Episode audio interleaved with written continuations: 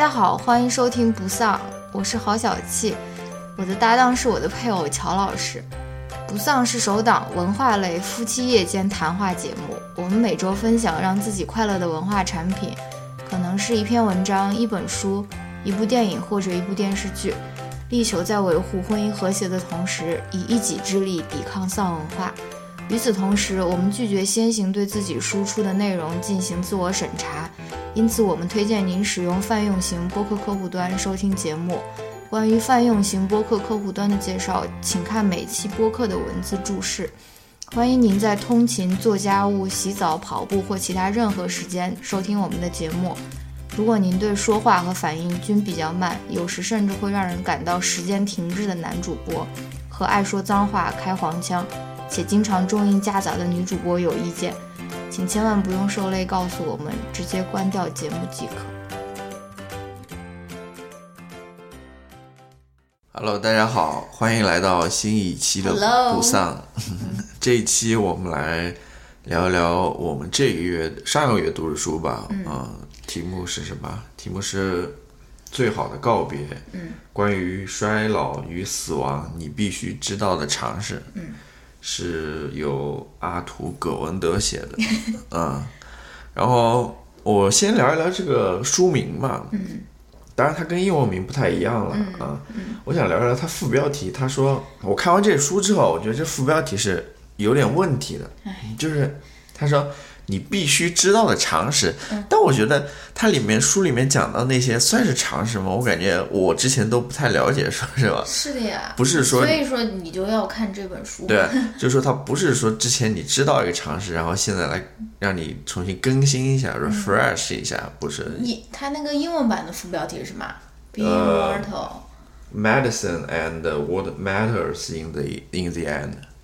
呃，对啊，这完全不是一回事，对不对？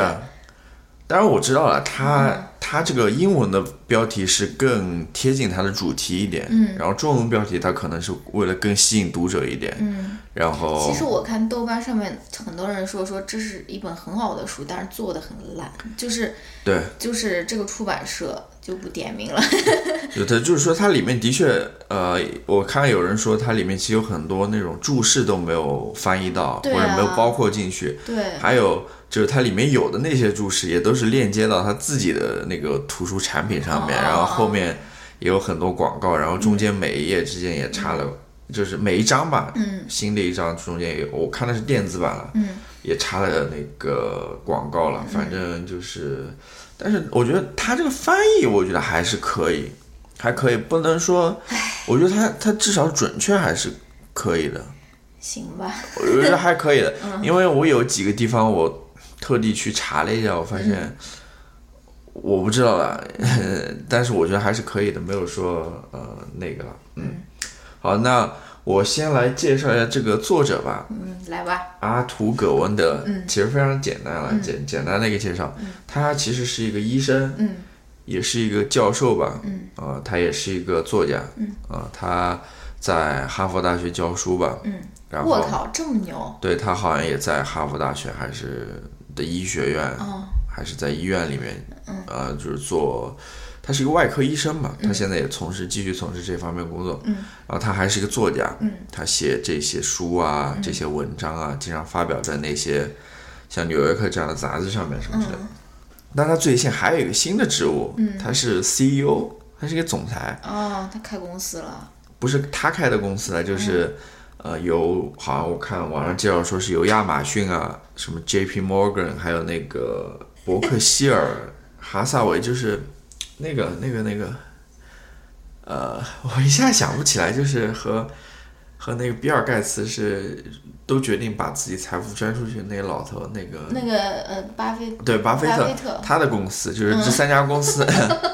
他们一起开了一个呃非盈利性的医疗机构吧，嗯，然后他在是那种那种养老不是临终关怀的那种，我具体不太清楚，肯定肯定也是跟医疗相关的啦，呃，具体他们做什么事情我没有去了解，嗯，但是他现在也在这个机构担任 CEO 的这么一个职务吧，反正嗯，一个用现在流行的话来说就是一个斜杠青年，哦，你还知道这个呢？对，就是嗯，呃身兼多职吧。嗯。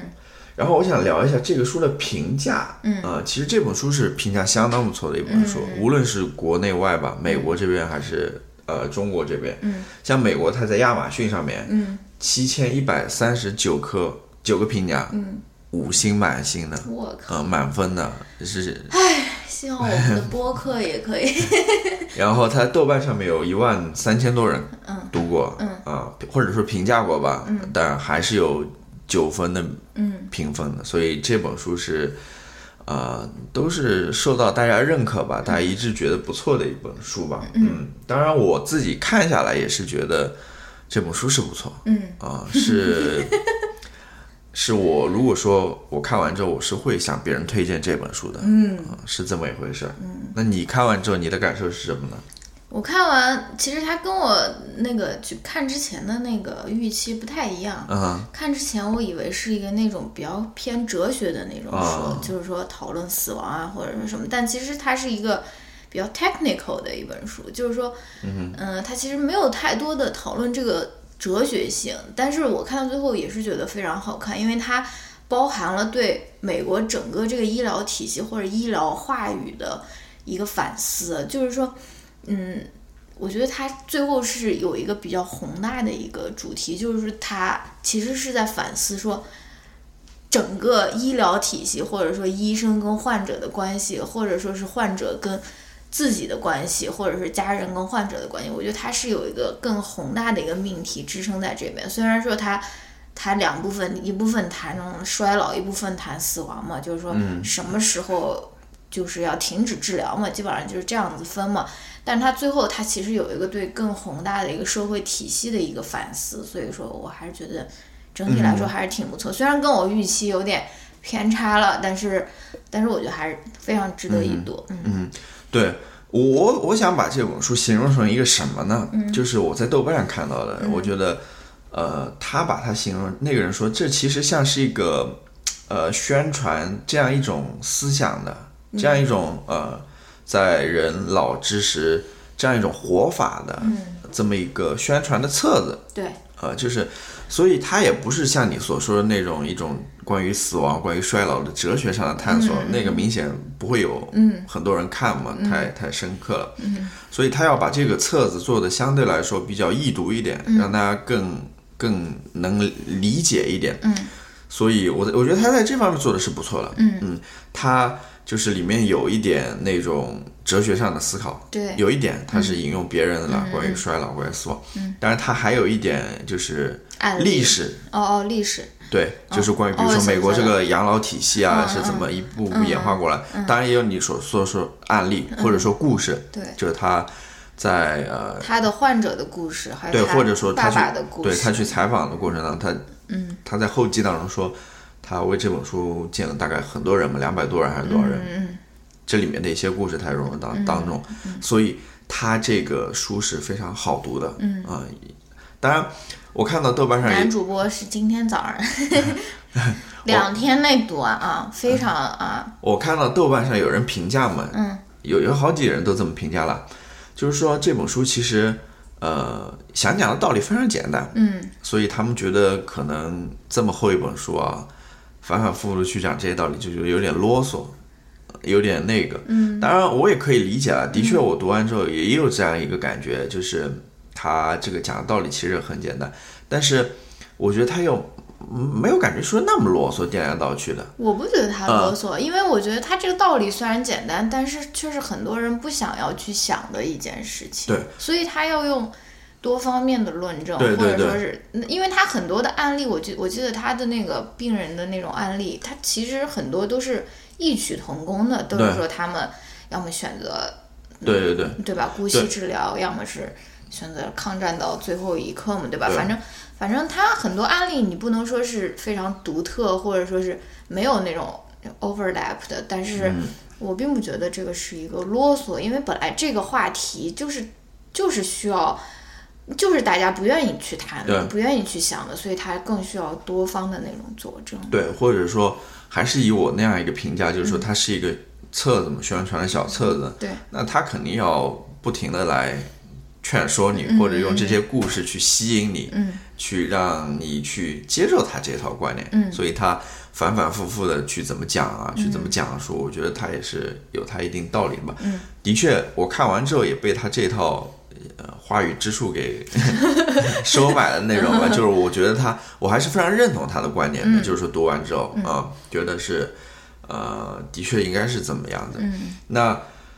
呃，你之前说嘛，他这本书其实就讲了两个内容，嗯，前面讲的就是关于如何养老嘛，嗯嗯。嗯，到后面就是关于如何去面对死亡或者是临终关怀嘛，嗯嗯嗯，这这方面嘛，嗯，那么要不我们就先来讲一讲养老这回事情，好，啊、那其实我养老，我也觉得它其实里面就一句话，嗯，概括起来的话就一句话，哎呀，我这个笔记，当然我们可以啊，呃叫什么散开来讲，嗯我我觉得就概括成一句话，就是嗯一养老的关键在于什么，或者他认为养老当中最重要的是什么？嗯。我觉得他认为的就是说，一方面要保持个人的独立性和自由，对，自主性，对自主性，或者说，另外一方面就是说，他虽然已经养老了，可能进入生命的最后的阶段了，嗯，他这个生活必须还是有价值的、有质量，有质量的，或者有价值的，嗯。或者说不要让他感到什么孤独感啊、什么无意义感啊等等，嗯。就是说，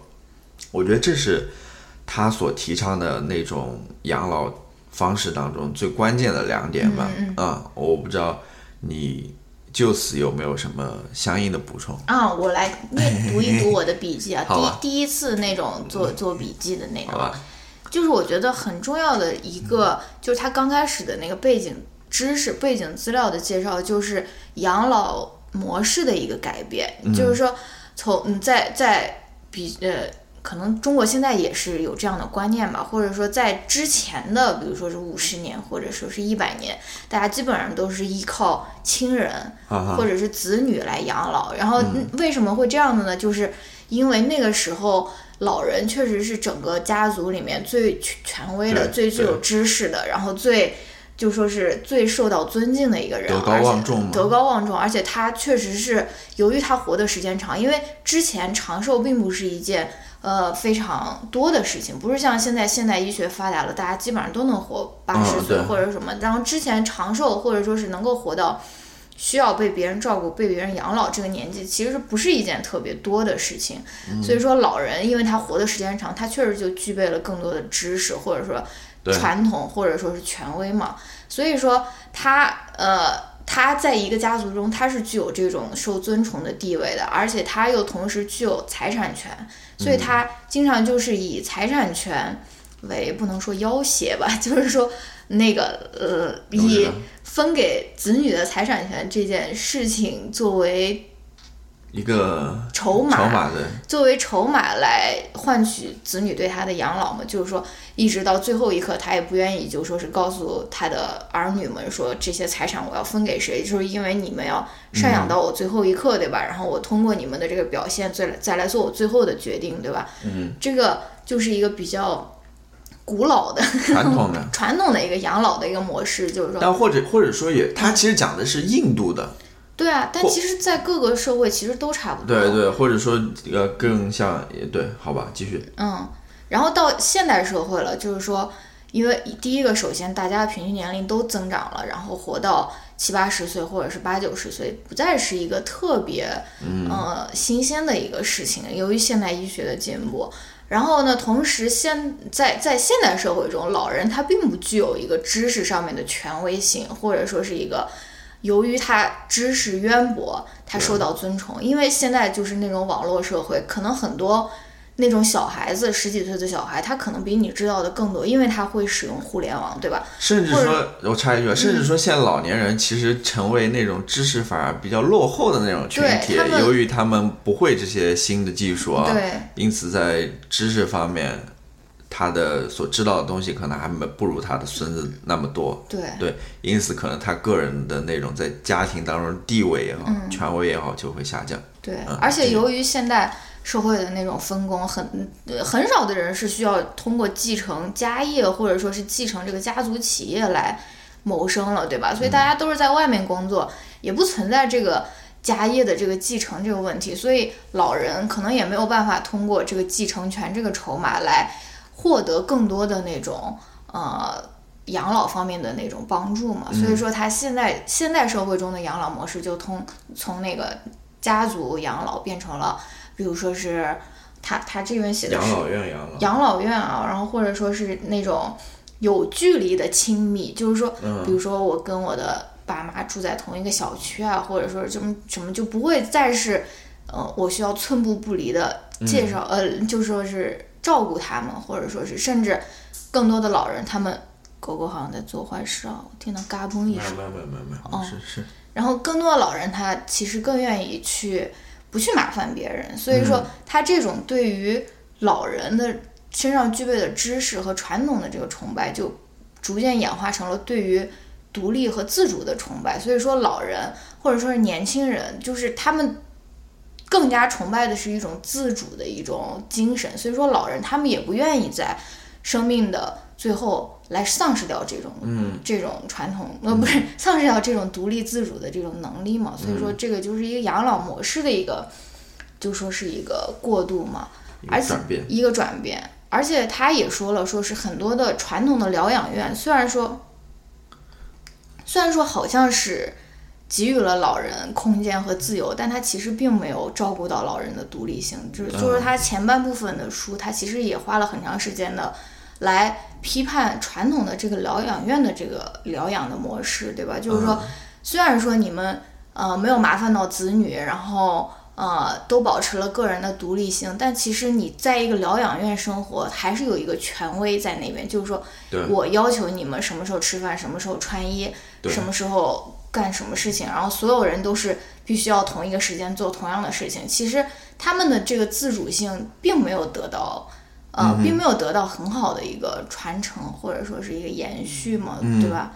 然后这也是很多老年人不愿意去养老院的一个原因嘛。对，对我记得他。有一章的题目好像就是我只想要一个能上锁的厕所，或者说是什么，就是说我只想要一个能上锁的门还是，能上锁的门，对，能上锁的门，就是说我虽然说我就是很多子女把父母送进养老院，或者他很大一方面都是出于安全的考量，就是说由于我们需要保证老人的安全，所以我们要牺牲他们很大一部分的自主性和隐私，对吧？这样子就感觉，嗯。就感觉是你是一个老年人，你就不配拥有独立性，或者说是一个私密的一个个人的一个空间，对吧？因为我们要保证所有的养老院老人的安全，对吧？嗯，这个就是他对这个传统疗养模式的一个批判，就说为什么感觉老年人住进疗养院，他们就不再是一个需要隐私，或者说是嗯需要独立自主性的一个嗯一个人呢？所以他就。他就又由由此又进行了对于养老体系的一个反思，就是说我们需要怎样的一个养老的一个服务，对吧？包括他举的那个例子，就是说养老院竟然养了那种宠物，就是说养了狗狗和猫猫啊，什么鸽子啊什么的，就仅仅通过这样一个小小的一个改变，然后老人们就觉得我可以照顾这些宠物，我就拥有了一定的个人的自由，或者说是不是他这个讲到，其实就是说我说的就是他。被赋予了一定的责任在身上，他他因此他的那个老年生活就有一定的意义在那边，他肩负起责任了嘛？这是除了就是独立自主之外，另外一个就是在他认为的好的养老体系当中比较重要的一点，就是说要让这些老年人。呃，有那个生活下去的那种动力、意义或者目的吧，而不是说就在养老院里面关在里面，然后虽然看起来是很轻松，什么事情都不要做，对吧？啊，有人给你服务，有人给你端茶倒水，什么都安排好了，但是这个活在就是生活在那里面又有什么意义呢？其实没有什么意义的，对吧？嗯，然后对，就是呃，我不知道你还有什么要说，但是我想说的是。它，呃，就是相对于之前的那种养老的那种方式，嗯，就是一般那种养老院那种模式，他后来还，呃，介绍了几种其他的养老模式吧，就是说在他看来比较认同的，嗯，他那种养老模式叫什么名字来着？好像叫什么老年公寓还是叫什么？呃，就是大家都是住户，或者说就是笼统一点，就是那种协助式的养老啊，就是说老年人还是保持。生活自主独立，嗯，他只不过在帮边上帮助你，比如说你你。呃，可能有的老年人他需要做饭，有的老年人出去不方便，或者说有的老年人可能就是只能躺在床上，就根据你的身体的情况不同吧，给你提供协助，嗯，而只是协助而已，对，就是这个生活的自主权还是在于老老对老在老人身上，对，它里面讲到有一点非常有意思，我好几次就看到，就是说有好几个老人就说，呃，他们可以想睡到几点就睡到几点，就是吧？意思就是说不需要在那种。一般的老养老院当中，可能每天规定你要几点起床吃早饭什么之类的。嗯，我觉得这个是一个比较呃，就是不一样的一种养老模式，是他比较推崇的一种吧。嗯，那关于这个，我不知道你还有什么要说吗？嗯，好，就是还有最后一个，我写的什么呀？就是说，我最后写了一个总结的话，就是，他们老年人其实需要的是简单而深刻的服饰。他这个深刻的这个这个这个翻译，我就觉得有点奇怪了。你刚才还在那边说简单而深刻的服饰，我就想，深刻是什么意思？深刻其实就是一种私人定制。我觉得就是说，不把所有老年人呃统一到同同样的一个作息，而是根据他本人的喜好，根据他本人的。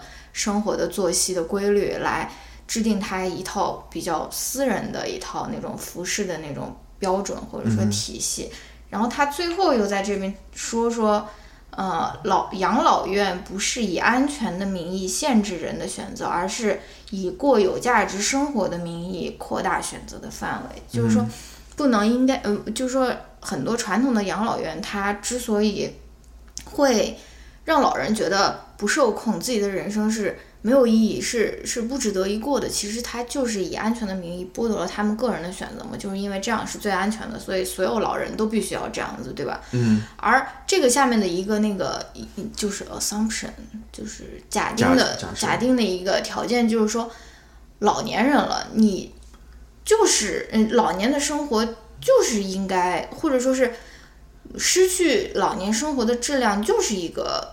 正常的事情，或者说是老年人，你你生命的最后，你就是不值得拥有生活质量，或者是拥有自主权的嘛？这个也是这个这个，或者对自己人生的掌控权的，这个也是一个比较错误的一个我知道假设吧。我知道，我想了一下，就是具体生活当中，比如说我把这个事情放到中国的语境当中，的确你会。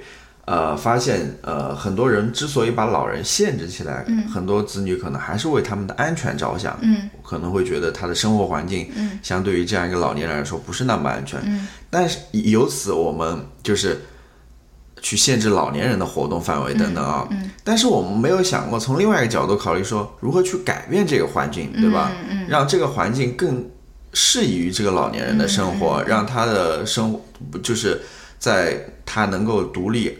安全的生活下去，对吧？这个是我觉得是需要改变的一个思维。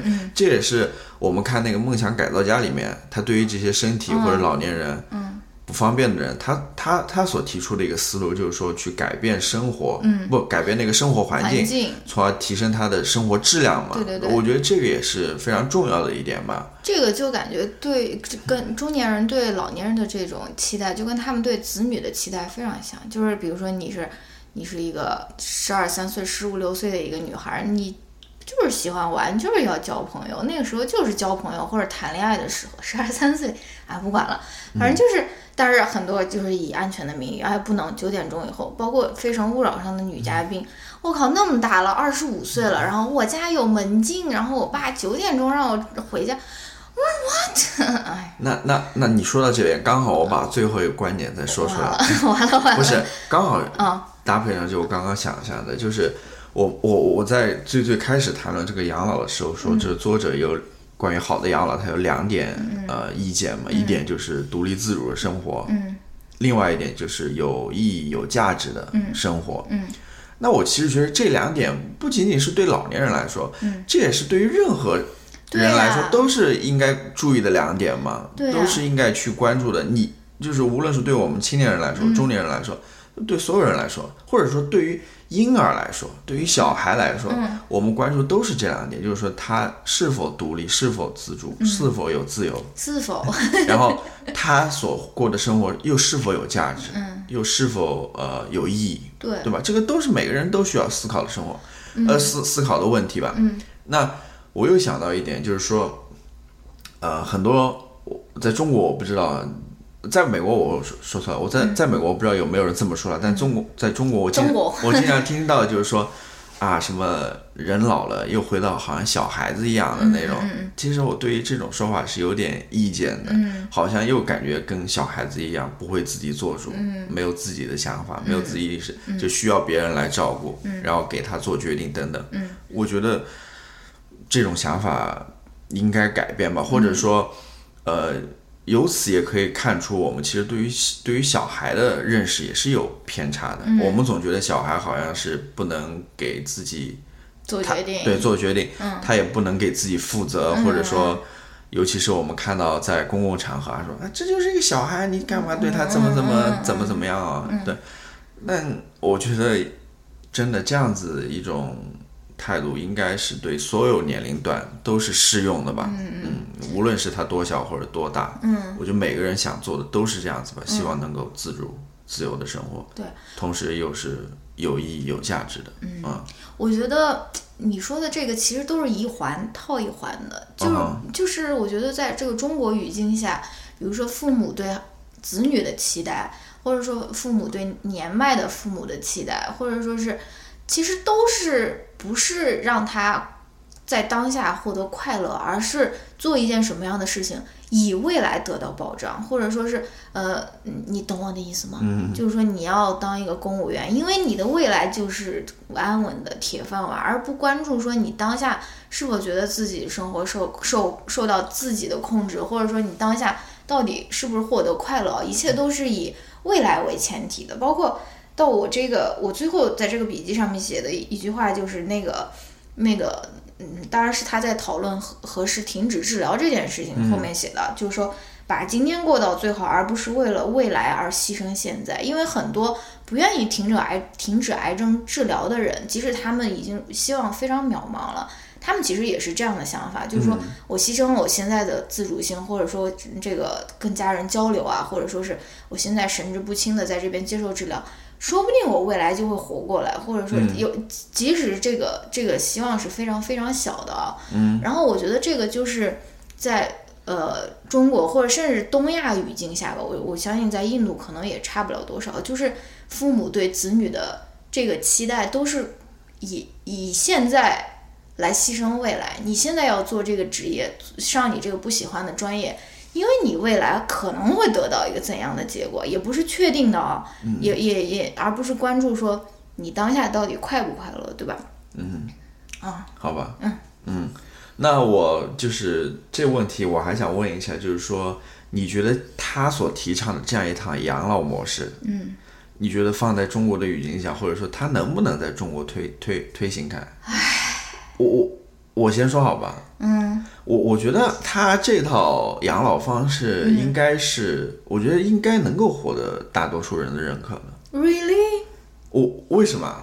为什么这样？就是它其实是非常简单的嘛，因为我觉得所有老人、老年人他们也是想要过独立的生活的，到最后，其实到生命最后的时时时时间里，嗯，还是想过独立。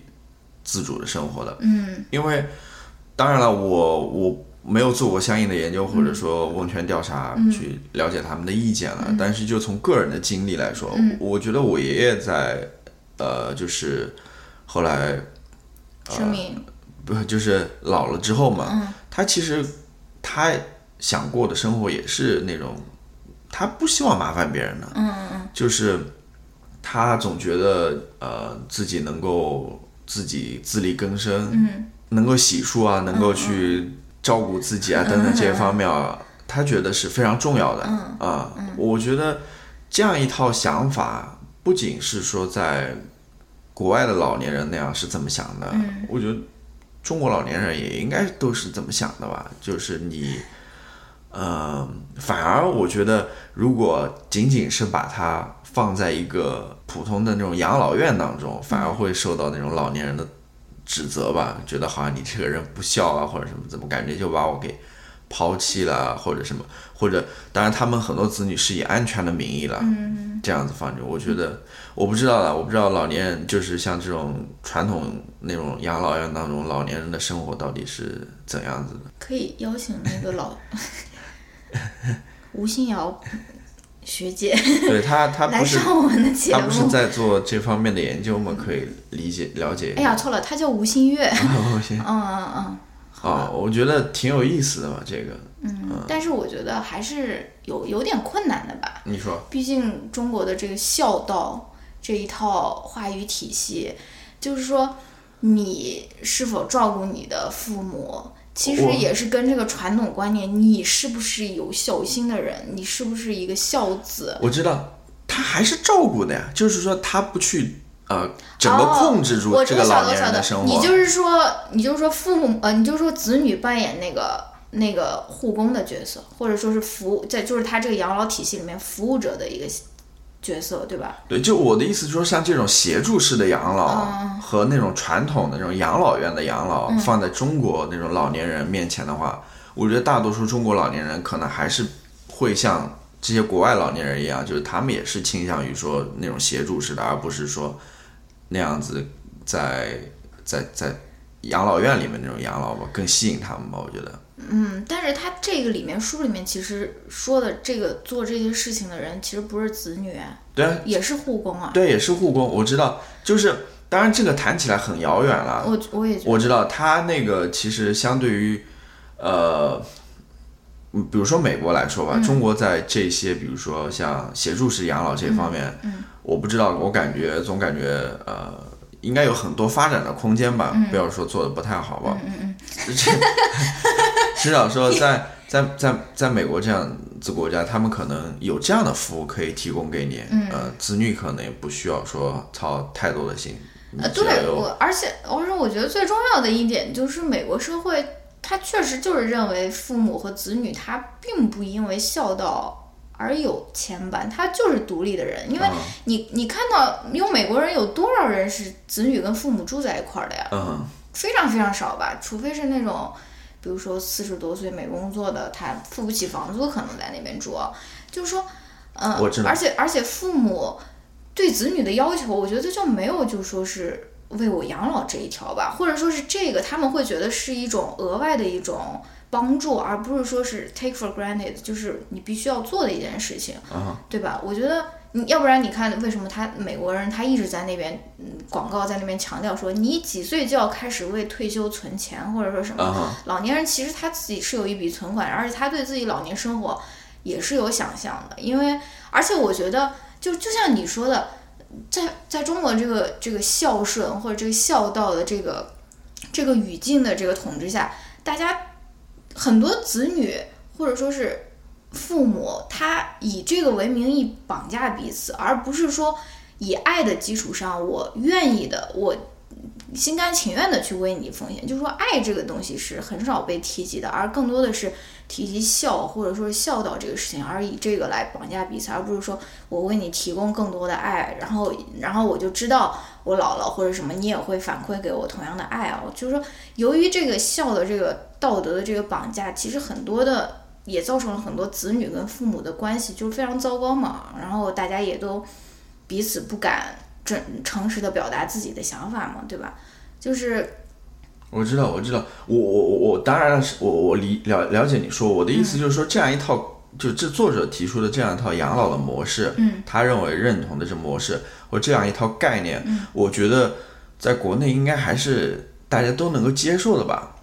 但是说具体怎么操作，可能还是有一定困难。嗯，比如说，呃，到底是由子女来承担这个协助式养老的，呃，这个这个这个角色呢，还是说他有一套比较呃完整的那种市场上的这种服务可以承担这样的角色，或者说由政府来承担这样的角色？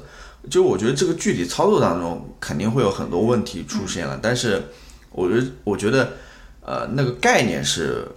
不会说大家接受有什么困难的，因为这这样子概念也不是说我就不照顾你了，对吧？对，所以说跟那种传统价值，我觉得也没有什么矛盾之类，只不过说在后面操作上可能会有问题。嗯，比如说像，呃，因为你知道这些里面其实提到这些老年人，虽然说叫什么，他也不是说有多多什么。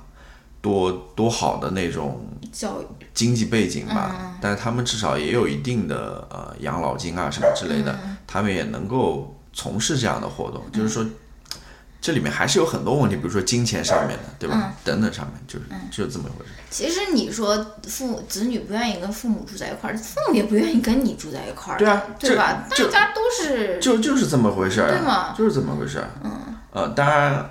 哎，不说了，好吧。那我们讲讲下面一半的了。下面一半就是关于呃死亡的，就是临终关怀吧。嗯，怎么该怎么去？当生命走到最后时刻的时候，我应该怎么去去面对这个死亡？嗯呃，是应该说积极的抢救呢，还是说应该如何在最后一段时间过上一个相对？好的，有质量的这么一段时光吧。嗯，当然，作者最后提倡的还是说，应该进行那种姑息治疗、姑息治疗和善善终服务。嗯，对，就是在呃最后这段时间，就是不要去在医疗上面进行什么大动干戈啦，去做手术啊什么之类的，而是说能够呃如何去减轻痛苦。对，然后和你的家人和你觉得重要的人。呃，去过一段比较有有质量的啊，有有意义的这么一段时光吧。啊，如何去，或者用他的话来说，如何给你这个人生故事画上一个圆满的一个句号吧？把你该交代的事情都交代掉了，对吧？我觉得，呃，怎么说呢？我看完他父亲那故事，还是觉得挺感人的。对，对，就是我觉得这样一个人生最终。呃，最后这么一个阶段，这样走下来，我觉得也是挺挺挺平静的，然后呃，挺就没有说觉得有多么难过，或者说多么痛苦，嗯，反而觉得非常感觉就挺好的，挺美好的，嗯，就但是让让我一下觉得说，死亡可能也不是一件多么呃难难以面对的事情。我知道了，我知我不知道，就是说。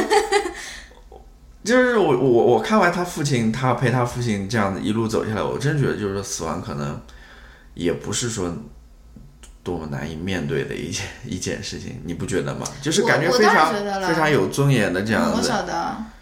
人有生老病死嘛，就这样。我我知道你说的意思，但是你不觉得他他整个家他整个家庭是非常 privileged 的吗？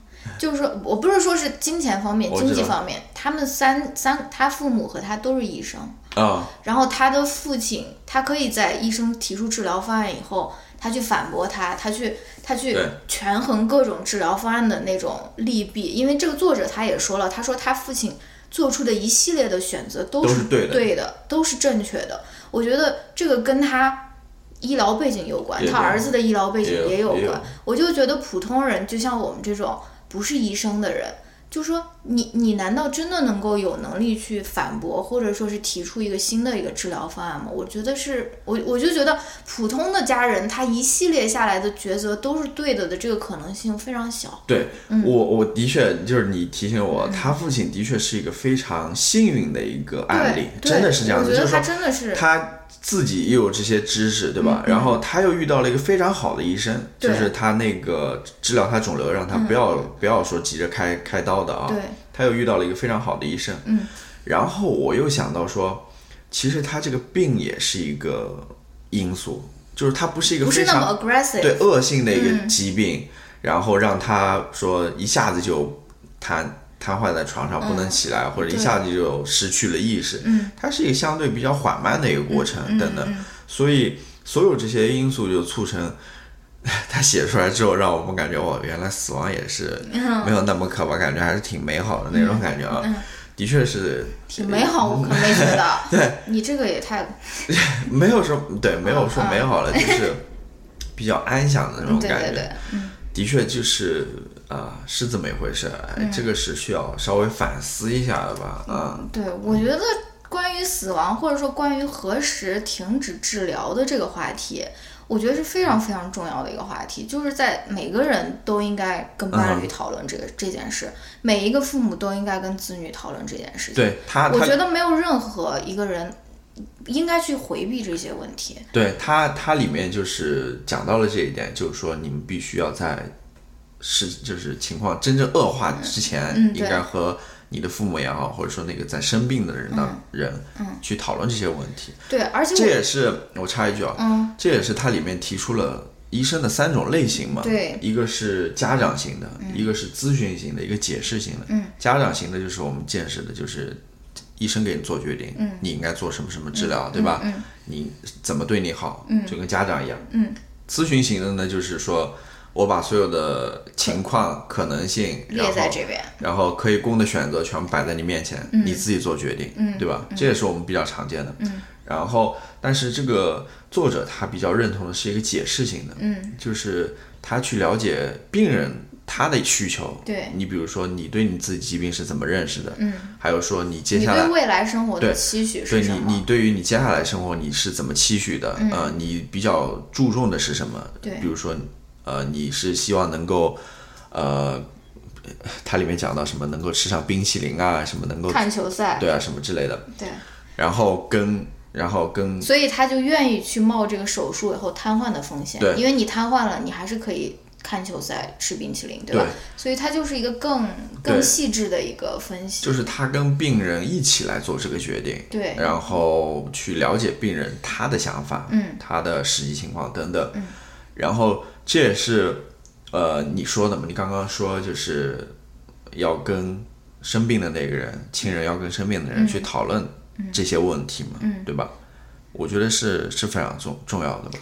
对，因为因为很多时候其实到最后很多情况都是自己的子女替呃父母做决定，然后这个决定也不一定说是父母他想要的。嗯，你看这个。医生他父亲，他到最后就说我不想要这么多痛苦嘛，嗯，于是他们就相应的给他做了相对的决定吧，等等。但是我觉得这个你你一个家庭里面能够谈到这个话题，我觉得就要求一个非常健康和开放的一个家庭关系了。你说你跟你父母一一一年都不讲一句话的那种。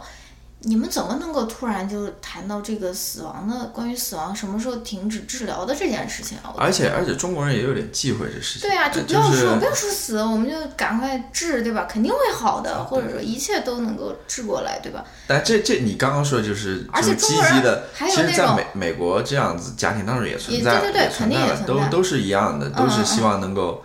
Fight 对吧？嗯去战胜这个疾病，去战胜这个问题，然后要要不惜一切代价等等。哎呀，都是一样的了。你继续说。嗯，对，真的就是就是还有很多就是人可能得了病以后，他们家长那个亲戚都不愿意告诉他的，说哎呀，不要影响他的那个什么。但是我就不能理解，就是说你你你为什么剥夺了一个人他对自己疾病最基本的知情权呢？然后这个其实也是有一个假设，就是说知道了以后这个人肯定就崩溃了，或者说肯定就更那个，他也把人当做了一个非常机械的一个一个反应的一个物质，对吧？他其实也剥夺了很多人的对。对于自己病情，我觉得是，当然是你，你可能是你自己一个人了解，你不告诉其他人，而不是说所有人都知道，只有你一个人不知道，对吧？这个也是我。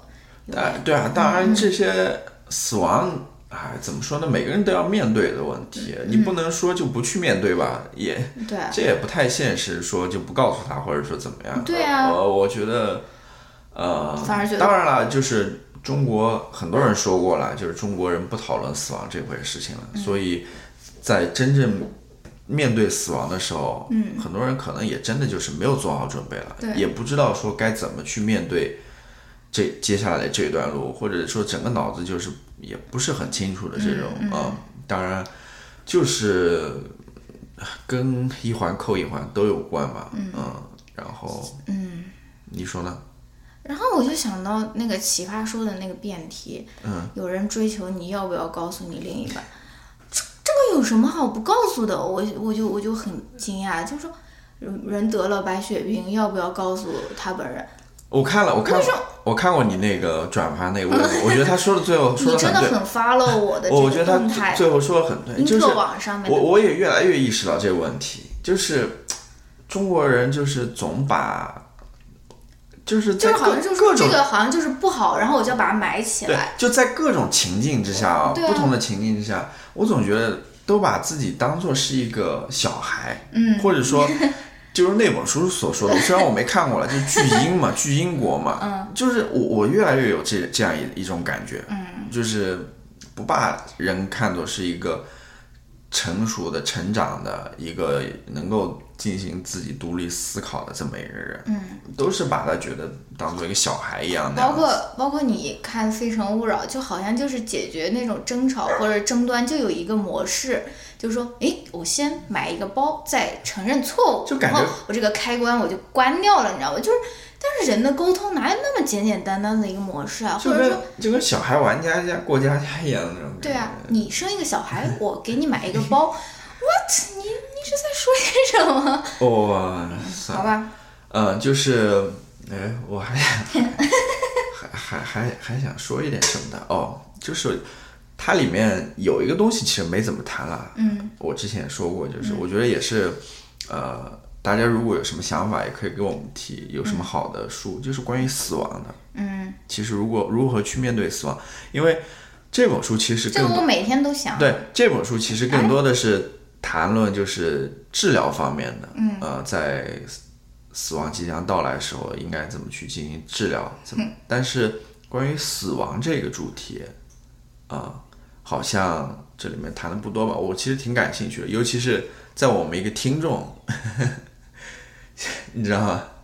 我们一个同学来着，听众。哎呀，忘了！哎呀，幸好你对给我们提了一个问题。Sorry，王白头，就是他。生活的那个小区嘛，就是经常里面可能老年人住的比较多吧，然后经常就有办丧事嘛，不说我真的，然后就吵到他了嘛，他因此就对这个问题进行了一个思考，嗯，就是一方面亲人的去世或者说办这种丧丧事，丧事。丧事啊，可能你会觉得说应该是怀这种比较悲伤沉痛的这样一个心情，对吧？嗯。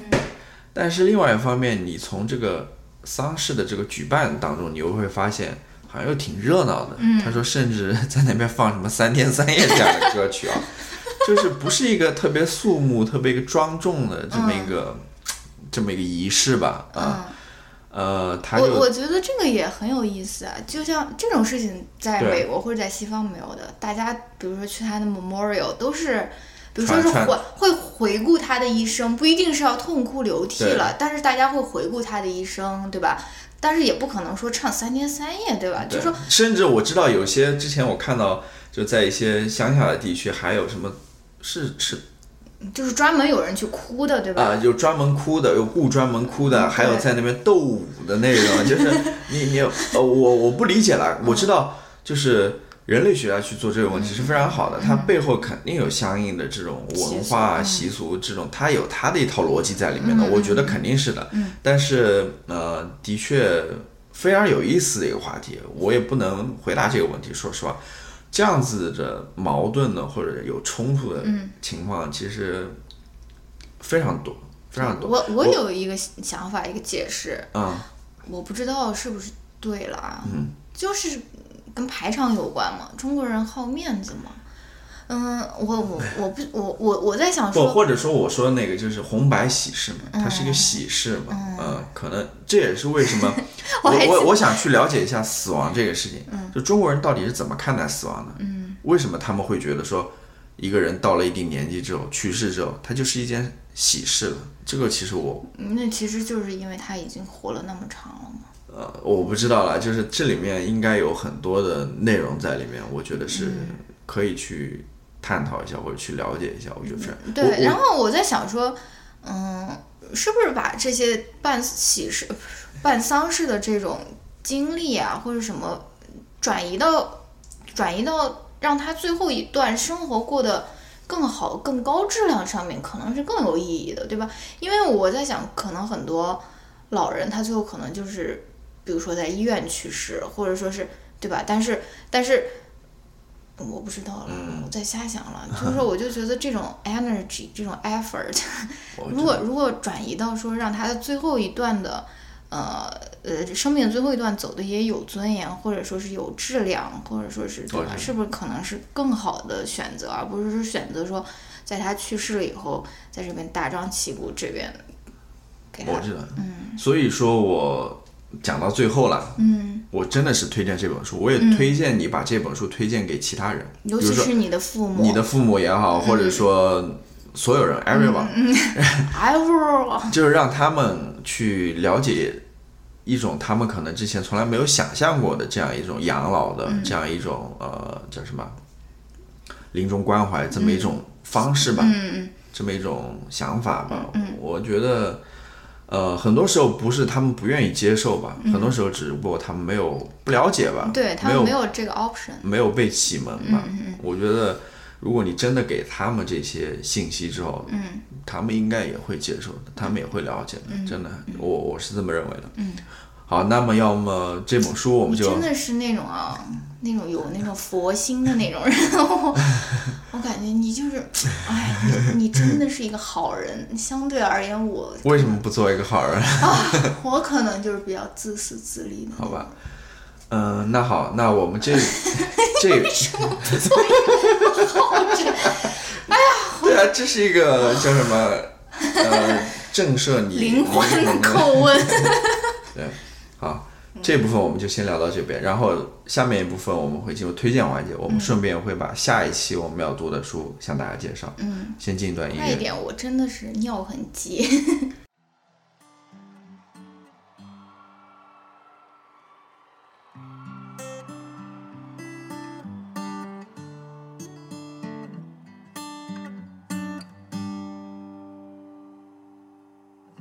Tell me something, girl.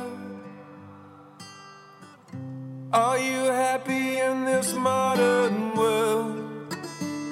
Or do you need more? Is there something else you're searching for? I'm falling. In all the good times, I find myself longing for change.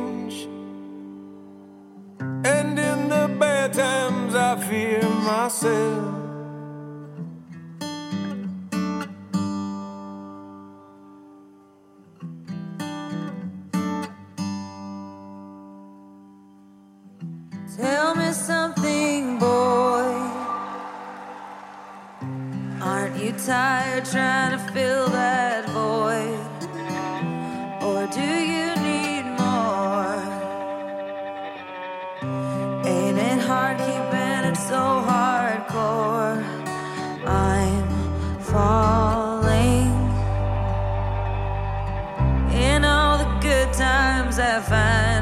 Myself longing for change. And in the bad times, I fear myself.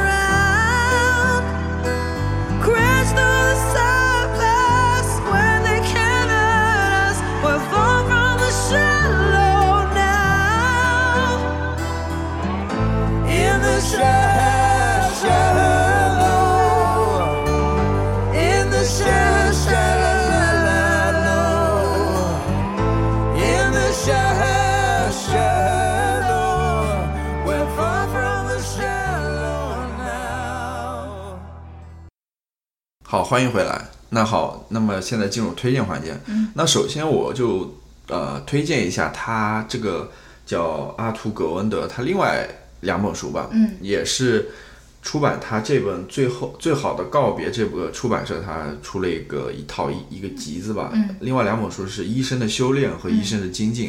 我看豆瓣上评价还都不错，都有八点几分，我也没看过。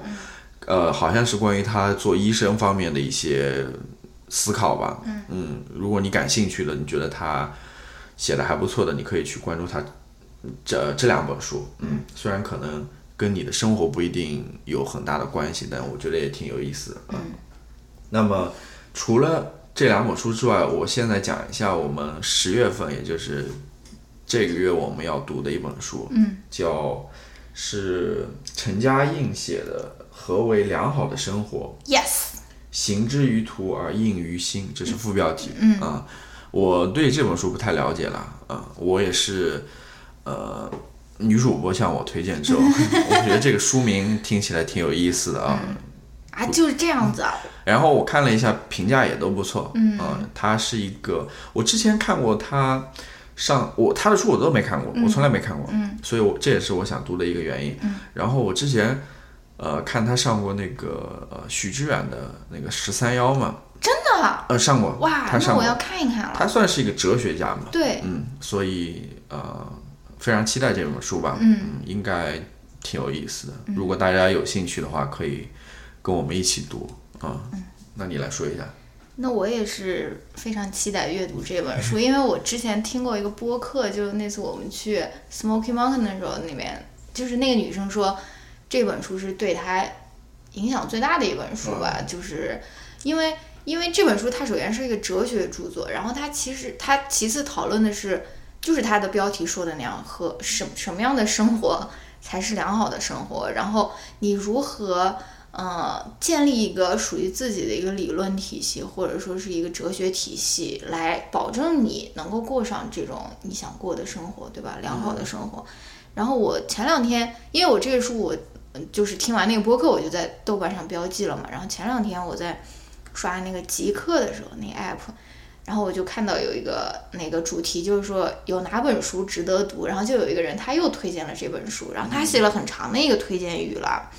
然后，嗯，他他其中有一段我非常喜欢，他就是说，还是陈嘉映老师在《何为良好生活》中的一段话，极适用于被薛兆丰等洗了思路、还没有独立分析能力的孩子。然后我就觉得我们可能又有对于薛兆丰的那个同样的这个嗯厌恶。完了完了完了！毫我无理由，完了完了！我现在在听他的那个什么经济学课，好吗？好？嗯，以便更好的批评他，对吧？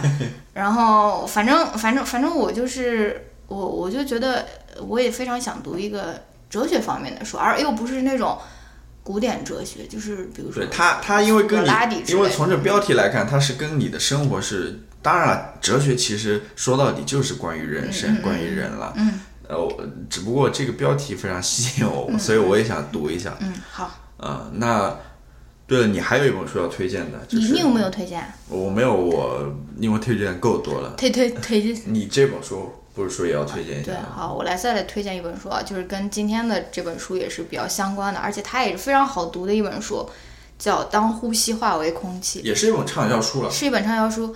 哦，我之所以我我应该是去年读的这本书吧，就是有因为傅真写了一篇文章，就是以这篇这本书为啊、呃载体的，我也可以让乔老师把那那个文章列出来，那个文章也写的相当的好。然后我我我这本书呢，它其实它也是一个医生写的，那医生也是印度裔的，但是唯一的不同就是这本书它是一个关于自己死亡的一个，我觉得是一个田野笔记。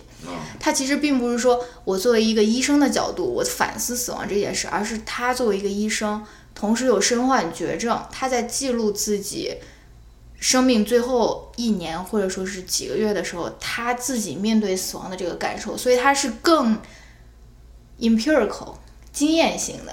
但他也是最呃真实嘛，非常非常的真实。他直到哎呀，我因为读的时间太长了，不太记得了。去年五月八号写的，然后然后你就能够非常明显的发现这本书像是一个没有写完的书，因为他就是前面写的非常非常详细，但是到最后由于他自己身体状况的。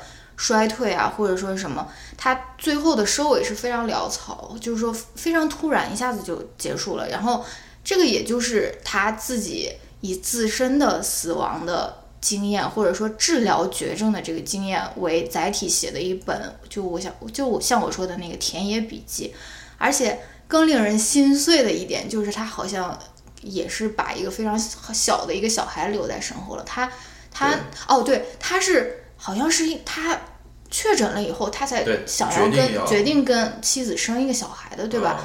所以说，嗯嗯，就就是就是大家也可以去阅读阅读一读这本书，然后来了解说为什么他知道自己生命所剩不多，但他还是想把这个小孩，或者说他们夫妻还是决定把这个小孩生下来，就是说生命的这个意义到底是什么，对不对？就是说，嗯，他以自己的行动证明了他，就说。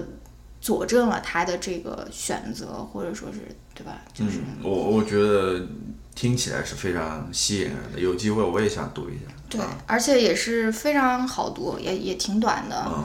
然后他妻子给他写的那个后记也特别特别的好。对，好，那这期节目我们就聊到这边吧，要不嗯，然后如果大家有什么想法的话，可以通过各种渠道联系到我们。嗯。嗯。